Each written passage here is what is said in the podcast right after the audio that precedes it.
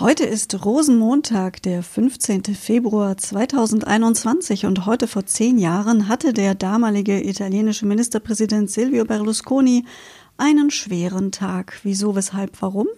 Das hört ihr jetzt. Was geschah heute, vor einem Jahr, vor 10, 50 oder 100 Jahren? Was geschah vor Jahr und Tag?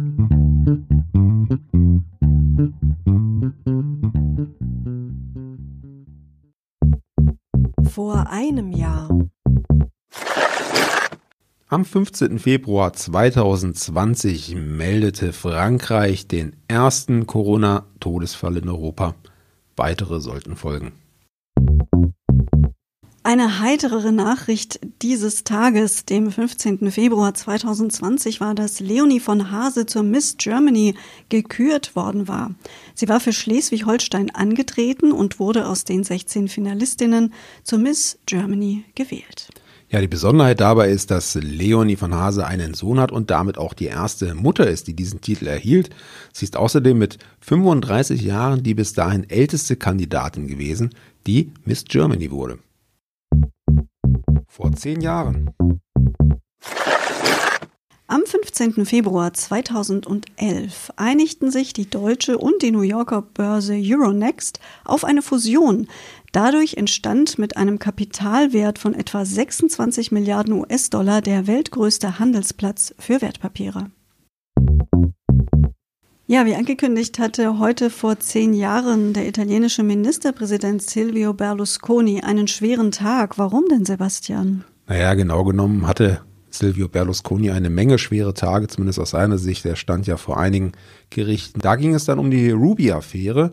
Förmlich hieß es Umgang mit minderjährigen Prostituierten. Er wurde angeklagt, wurde erstinstanzlich auch verurteilt und höhere Instanzen äh, hatten ihn dann aber davon freigesprochen vor 25 Jahren. Am 15. Februar 1996 forderte der Fehlstart einer chinesischen Trägerrakete sechs Todesopfer. Es war bereits das zweite Raketenunglück auf dem chinesischen Weltraumbahnhof nach der ersten Explosion am 26. Januar 1995. Vor 50 Jahren am 15. Februar 1971 führte Großbritannien das Dezimalsystem in der Währung ein.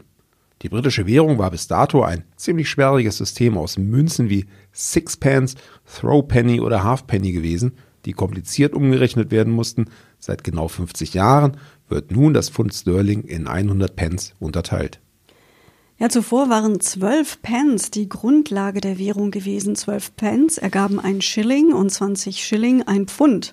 Einer der Hauptgründe für den Wechsel auf das Dezimalsystem war, dass man mit der nun logisch aufgebauten Währung bis zu sechs Monate Schulzeit einsparen wollte. Großbritannien war übrigens eines der letzten Länder der Welt, das seine Währung auf das gängige Dezimalsystem umstellte. Ja, das ist aber interessant, Anna. Das heißt ja, dass allein äh, sechs Monate Unterricht nötig waren, um den Schülern dieses komplizierte System zu erklären, oder? So ist es genau. Aber die Engländer hingen tatsächlich sehr stark daran. Es gab große Proteste, aber inzwischen hatte sich offenbar etabliert. Und von den Engländern zur EU, die früher EWG hieß, Europäische Wirtschaftsgemeinschaft. Ähm, und das ist ja auch ein brandaktuelles Thema. In Brüssel jedenfalls am 15. Februar 1971 haben 50 belgische Jungbauern drei Kühe in den Sitzungssaal der Landwirtschaftsminister der EWG getrieben. Sie wollten damit gegen die Preispolitik der Gemeinschaft protestieren. Vor 75 Jahren. Ein Geburtstagskind haben wir heute. Herzlichen Glückwunsch. Der offizielle französische Übersetzer des Dalai Lama feiert heute Geburtstag. Mathieu Ricard ist sein Name. Ricard ist ein buddhistischer Mönch, eigentlich aber studierter Molekularbiologe mit Abschluss in Zellulargenetik und sogar einer Promotion bei dem Nobelpreisträger François Jacob. Nach eigener Darstellung begann sein eigentliches Leben am 2. Juni 1967 als er seinem geistigen Lehrer Kangyur Rinpoche begegnete. Über ihn fand er den Weg zum Buddhismus. Seit 1989 ist Ricard offizieller französischer Übersetzer für den Dalai Lama. Ricard lebt in Nepal in einem Kloster. Vor 100 Jahren. Zwei Blaulichtmeldungen heute vor 100 Jahren haben wir für euch. Zum einen, die Falschgeldstelle der Deutschen Reichsbank hob an diesem Tag eine Falschgeldfabrik aus. Seit über einem Jahr waren davor im Deutschen Reich, in Polen und der Tschechoslowakei falsche 50-Markscheine von Händlern in großen Mengen vertrieben worden. 15 Produzenten dieser Blüten wurden an diesem Tag verhaftet. Und in Berlin verhaftete die Polizei eine Hochstaplerin, die sich als Gemahlin eines russischen Großfürsten ausgegeben und hohe Hotel- und Schmuckrechnungen bis zu 50.000 Mark unbezahlt gelassen hatte. Ja, dieses Jahr haben wir einen Rosenmontag, an dem leider keine Umzüge stattfinden können.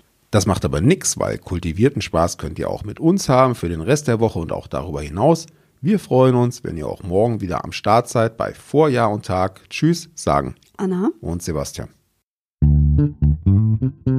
Der Podcast vor Jahr und Tag erscheint täglich neu.